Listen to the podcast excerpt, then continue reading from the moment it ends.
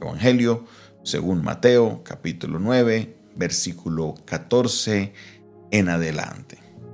Dice la palabra de Dios de la siguiente manera. Entonces vinieron a él los discípulos de Juan diciendo, ¿por qué nosotros y los fariseos ayunamos muchas veces y tus discípulos no ayunan? Jesús les dijo, ¿acaso pueden los que están de bodas tener luto entre tanto que el esposo está con ellos? Pero vendrán días cuando el esposo les será quitado y entonces ayunarán.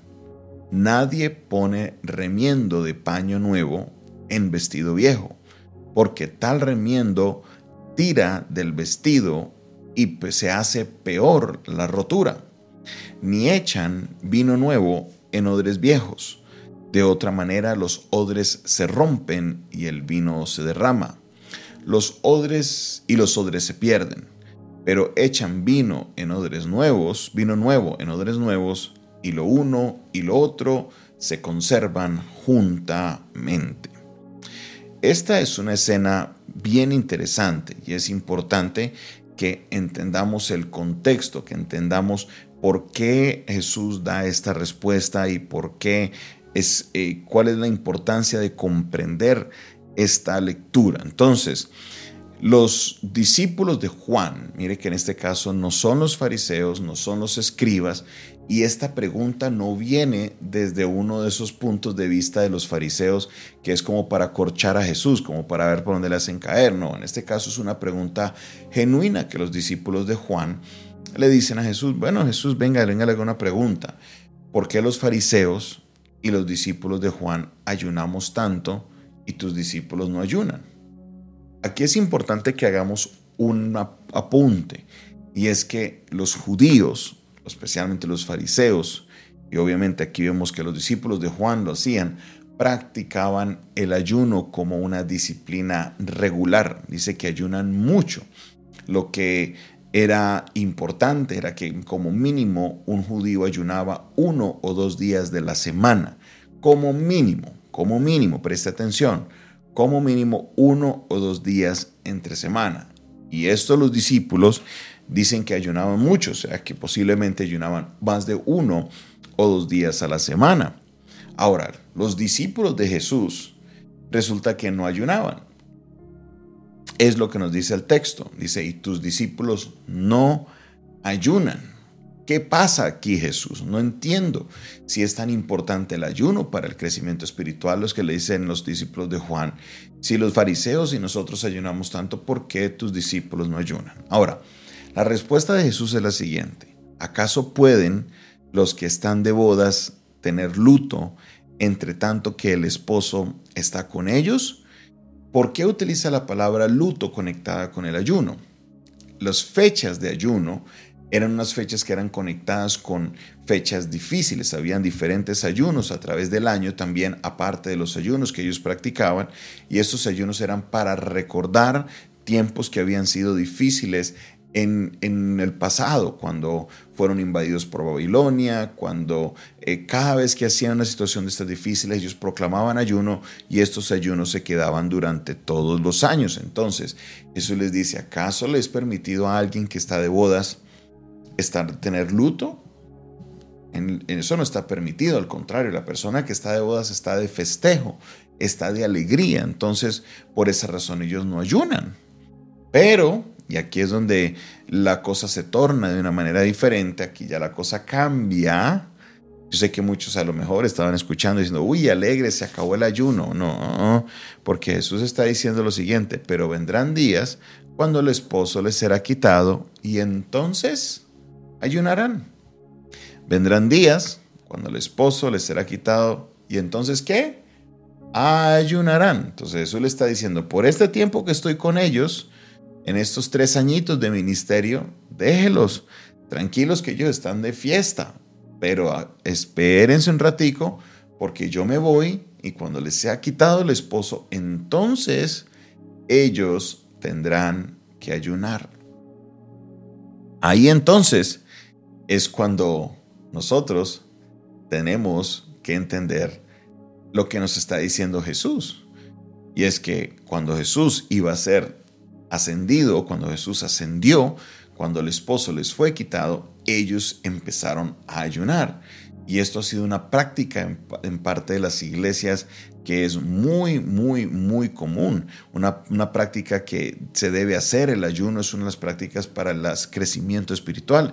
Entonces Jesús no estaba aboliendo el ayuno como algunos eh, líneas teológicas erróneas quieren plantear. Al contrario, Jesús está diciendo que el ayuno debe ser parte una vez Jesús ascendiera, una vez Jesús ya no estuviera con ellos. Ahora, viene esta, este, este pensamiento importante de, de lo que Jesús está planteando, porque hay una marca especial en el ministerio de Jesús.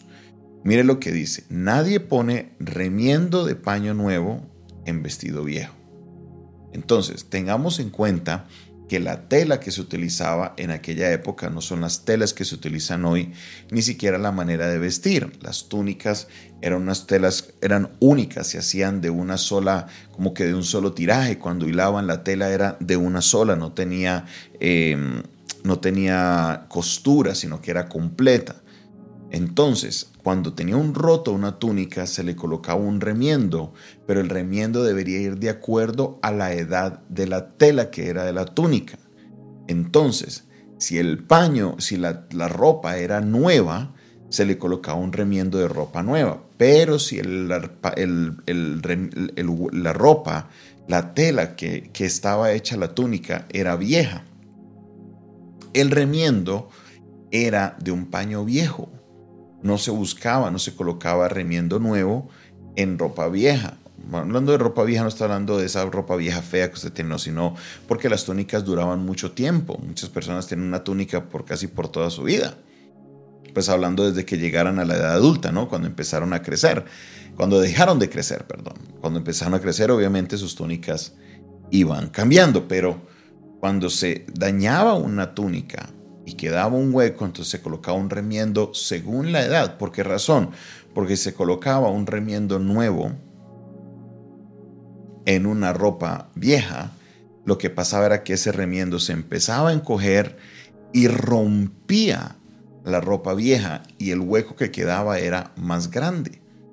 Entonces Jesús utiliza esta expresión para enseñarle a los discípulos que estos cambios que Jesús venía a traer, si se colocaba en la teología, en el pensamiento antiguo como el que traían ellos, el, caso de Juan, Juan era el que iba a anunciar a Jesús y los fariseos obviamente se iba a causar un daño porque para poder estar en un remiendo nuevo, eso debe estar en ropa que sea nueva.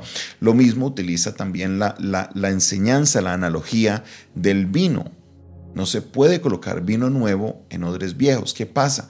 Cuando usted coloca un vino nuevo en un odre que está viejo, y eso es real el día de hoy, lo que pasa es que el odre se rompe, la vasija donde se coloca se rompe. ¿Por qué? Porque está preparado, está acondicionado para el vino viejo.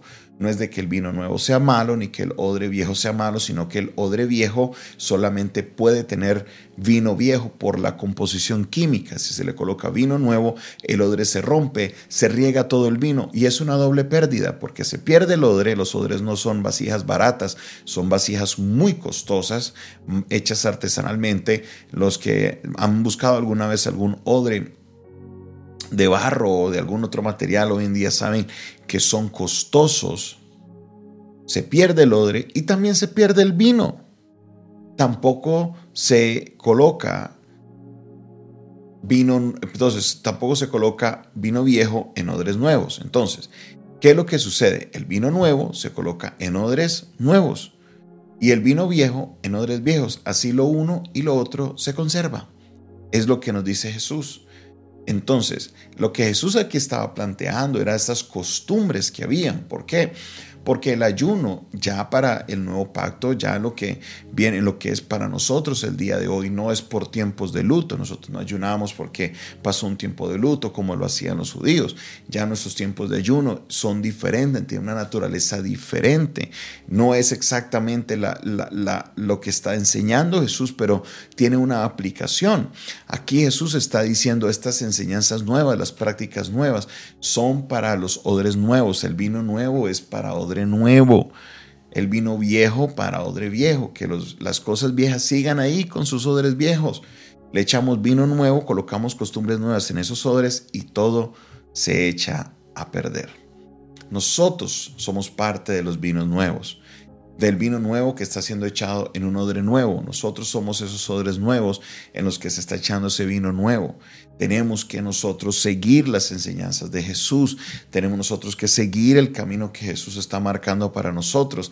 Y como lo hemos visto en el establecimiento del reino de los cielos, lo que Jesús nos enseña es que la exigencia es mayor, no, no menor, al contrario, es mayor lo que Jesús pide para nosotros. Por ejemplo, si alguien llama fato a su hermano, es, ya Jesús lo considera como si hubiera asesinado. Al que mira a una mujer y la codicia, es como si hubiera adulterado. Son muchas cosas que Jesús está diciendo, ahora viene un vino nuevo para los odres nuevos. Entonces, tengamos ese vino nuevo en nuestro odre nuevo, porque si tratamos de echar vino nuevo en odres viejos, todo se va a arruinar. Gracias te damos, Señor, por tu palabra. Gracias, Señor, porque el libro se nos abre, Señor, y logramos aprender, logramos ver, Señor, lo que tú nos quieres hablar, lo que nos quieres enseñar en esta hora de la mañana. Padre Celestial, en esta hora, Señor, pedimos que seas tú obrando con poder, glorificándote, Señor, en cada una de nuestras vidas, que esta palabra se haga realidad en cada uno de nosotros y podamos ponerla en práctica. Glorifícate, Señor, en esta hora, glorifícate, Señor, en este momento, Señor, que eh, podamos, Señor, comprender a profundidad lo que tú nos quieres enseñar y que podamos, Padre Celestial, recibir cada día más y más de ti. Glorifícate, Señor, en esta hora, en el nombre maravilloso de Cristo Jesús.